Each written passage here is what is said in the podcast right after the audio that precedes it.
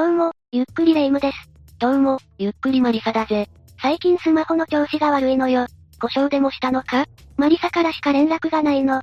他の人の電話は受け付けないようになっているのかもしれないわ。それはお前に友達がいないだけだ。まあ平和でいいじゃないか。私はもっと通知で賑やかになってほしいのよ。それがストーカーでもいいのか？さすがにストーカーは嫌よ。そもそも、私にはストーカーに会うような縁もないわ。今の時代、いつ誰がストーカー被害に遭ってもおかしくないぜ。ストーカーなんて昔から一定数いるんじゃないの？スマホが発展したせいでより事件が起きやすくなっているぜ。そう言われると怖くなってくるわ。被害に遭わないためにはどうしたらいいのかしら？残念だが絶対に遭わないという方法はないぜ。中には警察の目をかいくぐって近づいてくるストーカーまでいるんだ。実際にそんな事件が起きているの？警察も最大限防衛したにもかかわらず、被害者が殺害されたんだ。どんな事件だったのかしら？それじゃあ、今回は、大阪平野区ストーカー女性刺殺事件について解説していくぜ。それでは、ゆっくりしていってね。悲劇が起きたのは大阪府大阪市平野区の道路だったぜ。時刻は2014年5月2日午前2時30分頃だ。通報を受けた警察は、道路脇で倒れている女性を発見したぜ。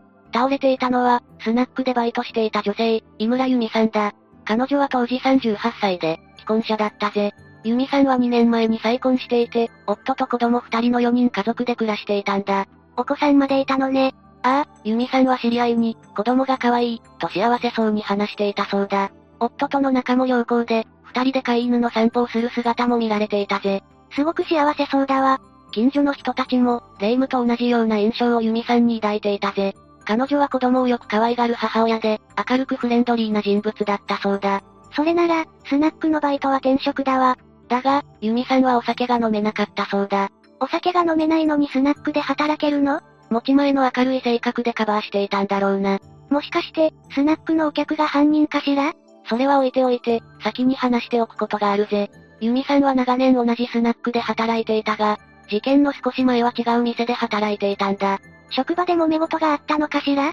でも、ここまでの話だと恨みを買う人には思えないわね。これから、その辺について説明するぜ。由美さんが店を辞めたのは、ある客が原因だったんだ。その客が、今回の事件の加害者となる松本隆だぜ。当時57歳で、由美さんよりも19歳年上の男だ。あら、私の予想通りじゃないの。松本は2013年8月から由美さんが勤めるスナックの常連になったんだ。そして、明るい性格の由美さんに夢中になっていくぜ。ここまではよくある話ね。そうなんだが、松本は事件が起きる約2年前に妻と離婚していたんだ。離婚してからは大阪市平野区の市営住宅に入居しているぜ。子供とも別居して、生活保護を受けながら一人で暮らしていたんだ。つまり事件当時は働いていなかったのね。近所の人の評判はどうだったの？挨拶をすれば返してくれる礼儀正しい人という印象だったそうだな。だが、松本とトラブルになった人には、別の顔も覗かせているんだ。なんと、首元から入れ墨を見せて脅してきたこともあったようだぜ。なんか、よくわからない人だわ。裏の顔があったんだろうな。松本は、2013年6月に元妻の職場で傷害事件を起こしているんだ。この事件で、元妻が負傷しているぜ。別れた夫が職場に現れるなんて怖すぎるわ。そんなことして逮捕されなかったの？当然、傷害容疑で逮捕されたぜ。だが、執行猶予付きの判決になったんだ。それだと、元妻が怯えて過ごすことになるわ。元妻はその件で申し立てをしていたぜ。結果、松本は元妻への連絡接近禁止を言い渡されていたんだ。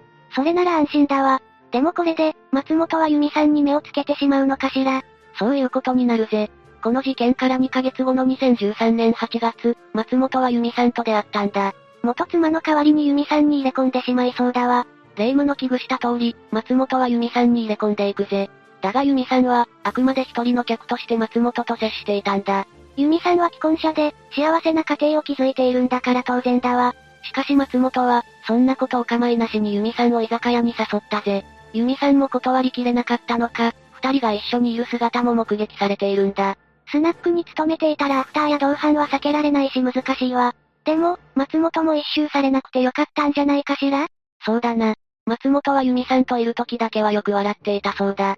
ここで満足すればよかったんだが、松本はエスカレートしていくぜ。一体どんなことをしたの？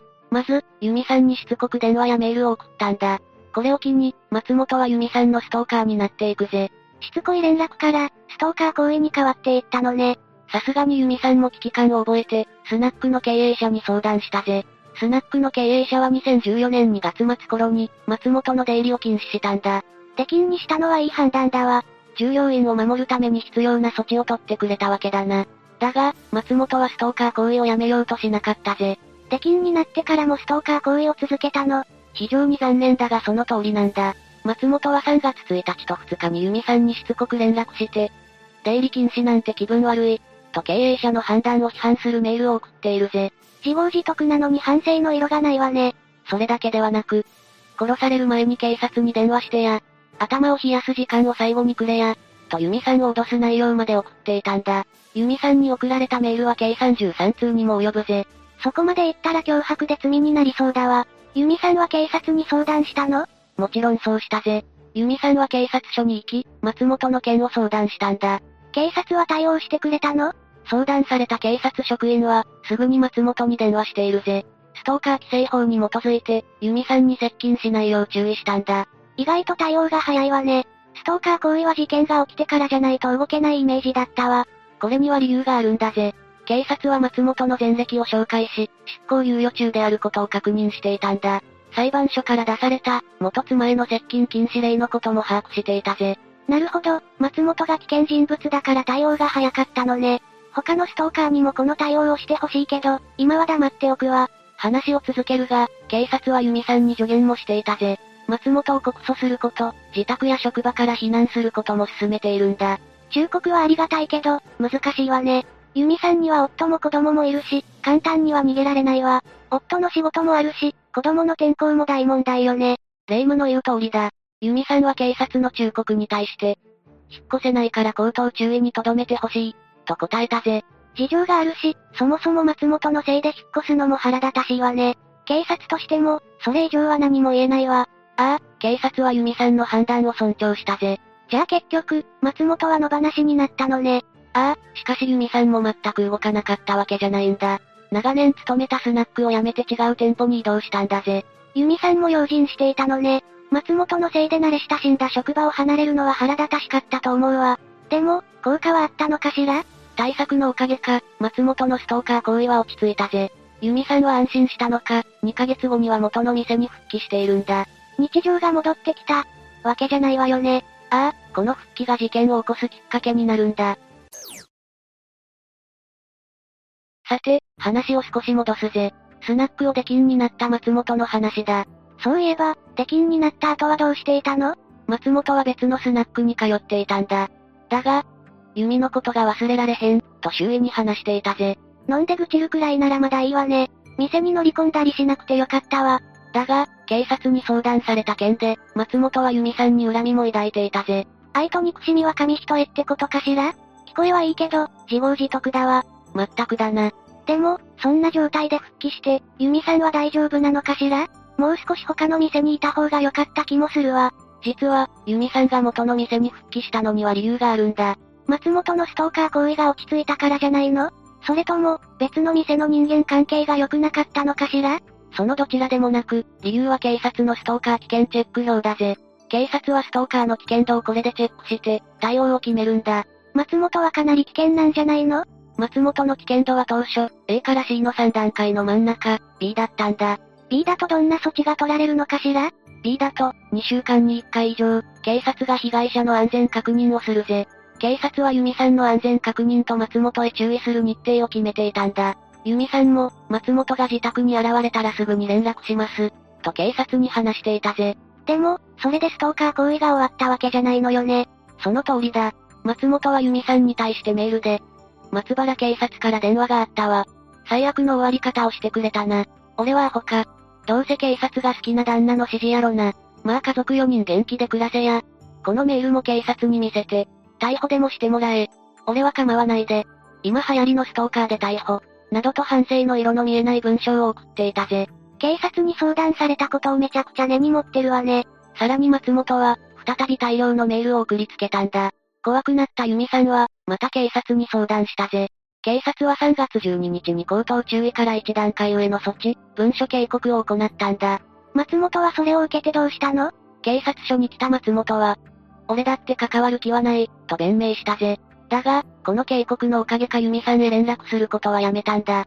やめはしたけど、反省はしてなさそうだわ。だが、落ち込んではいたようだぜ。松本は警察に呼び出された日に、ユミさんと通っていた居酒屋に行ったんだ。そこで、被害届を出された話をしているんだぜ。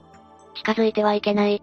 電話もしてはいけないと言われた、と落ち込んでいたそうだ。まあ、失恋なんて誰でも落ち込むものよ。松本もこれを機に反省して、迷惑かけずに生きてほしいわね。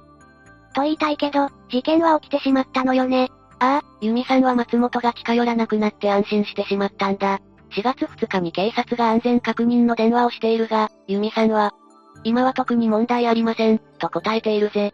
となると、警察も警戒をやめてしまうのかしら？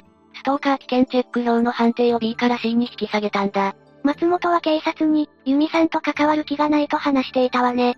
それもあっての判断なのかしら？かもしれないぜ。さらに松本の連絡がなくなったことで、ユミさんは安心したんだ。警察が危険度を下げて、ストーカー行為も収まったならそうなるわね。でも、急に油断するのは危険だわ。警察は安全確認を継続していたぜ。次は5月2日に警察からユミさんに電話を入れる予定だったんだ。だが、その電話をユミさんが取ることはできなかったんだぜ。事件が起きたのは、5月2日の午前2時30分頃だったわね。元の職場に復帰して、これから日常に戻るところだったのに、あんまりだわ。事件が起こるまでは分かったけど、松本は由美さんに何をしたの？じゃあ、事件の詳細を話すぜ。事件が起きた2014年5月2日、由美さんは夜遅くに仕事を終えたぜ。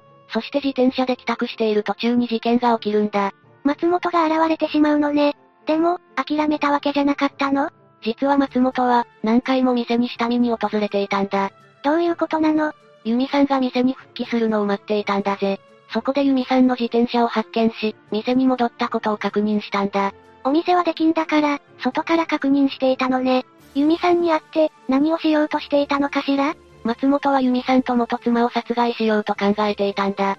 接近禁止を申し立てた妻と、警察に相談したユミさんを恨んでいたんだぜ。松本は5月1日にレンタカーを借りて、刺身包丁を2本用意していたんだ。そして、最初に元妻を狙ったぜ。元妻はすでに、いや、元妻の勤務先に向かったが、引き返しているぜ。他の従業員もいたから、後に回したわけだな。全部自業自得なのに、信じられないわね。松本はスナックから帰宅するユミさんを待ち伏せしたぜ。そして、彼女の自転車をレンタカーで追いかけたんだ。自転車と車じゃ勝負にならないわ。ああ、ユミさんは追いつかれてしまうんだ。車を降りた松本の手には、包丁が握られていたぜ。周りに誰かいなかったの人はいなかったが、ユミさんの、助けて、という悲鳴を聞いた近隣住民が警察に通報したぜ。